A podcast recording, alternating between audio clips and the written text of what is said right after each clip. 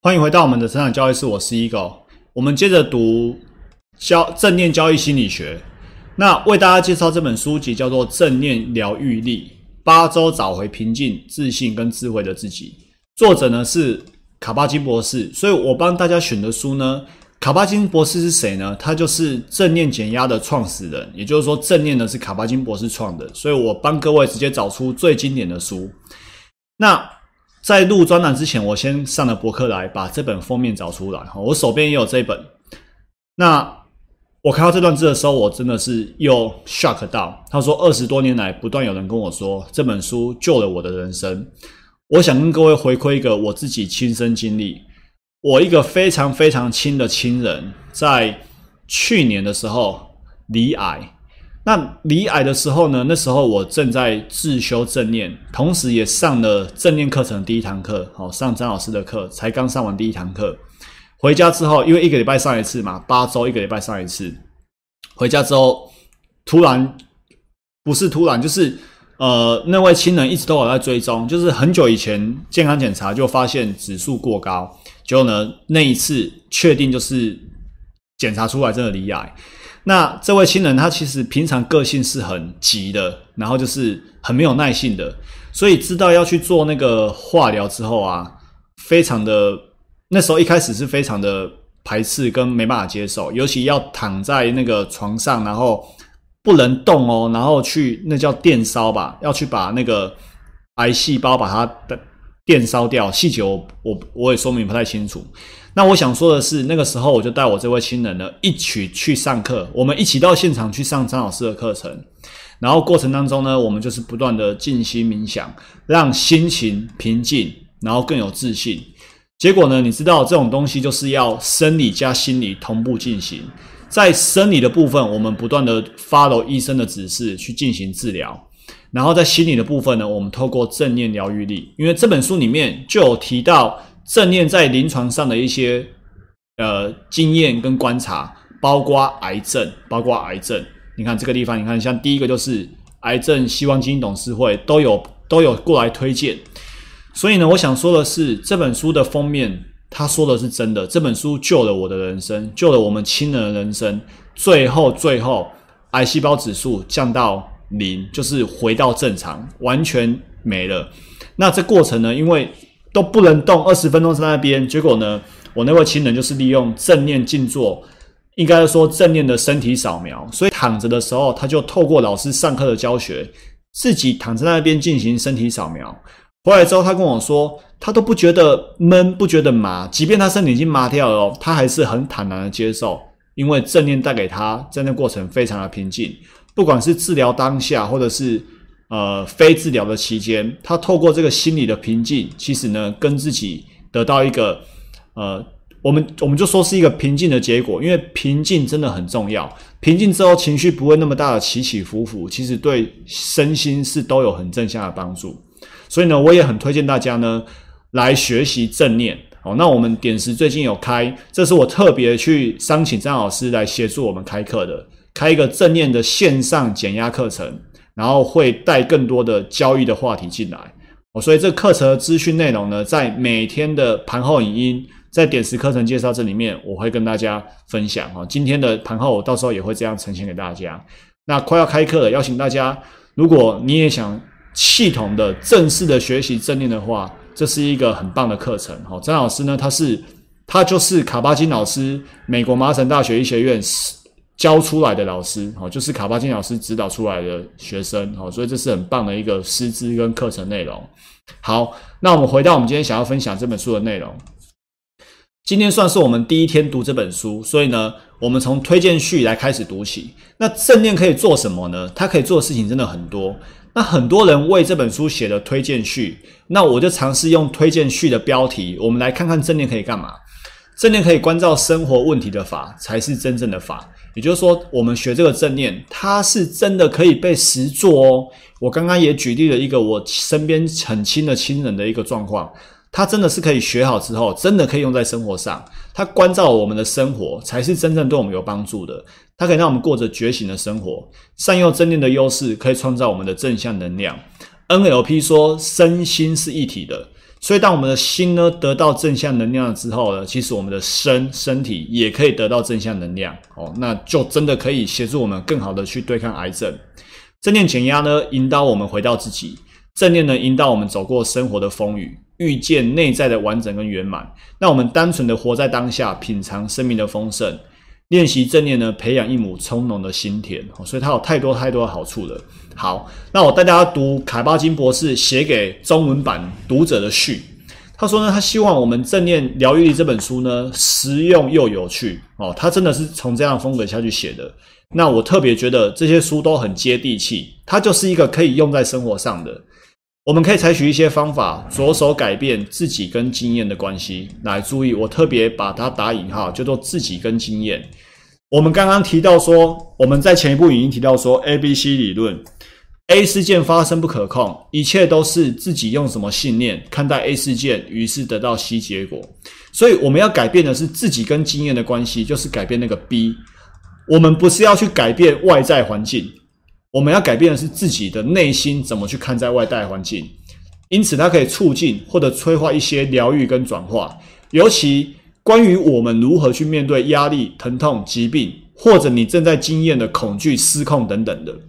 关于这个恐惧跟失控，其实呢，我上礼拜我专栏有稍微提到，我自己最近又有一位很亲的亲人，也是有点情绪失风控。然后有一个蛮大件的事情，哦，那在此就先不多说。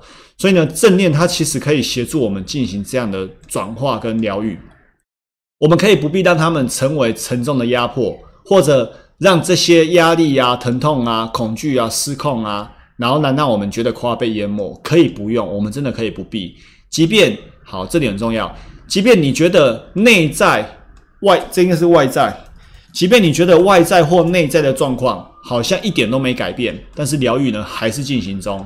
他的意思是说，虽然我们学了正念，好像外部世界也不会改变；虽然虽然学了正念，好像觉得身体好像内在也没什么改变，那只是好像没改变。但是呢，正念的它一个回馈，我觉得它是累积出来的。它对我们的疗愈呢，就是在生成当中，随着你呢不断的练习。下面有提到，随着你不断的练习，你把它当做是一个练习正念的肌肉。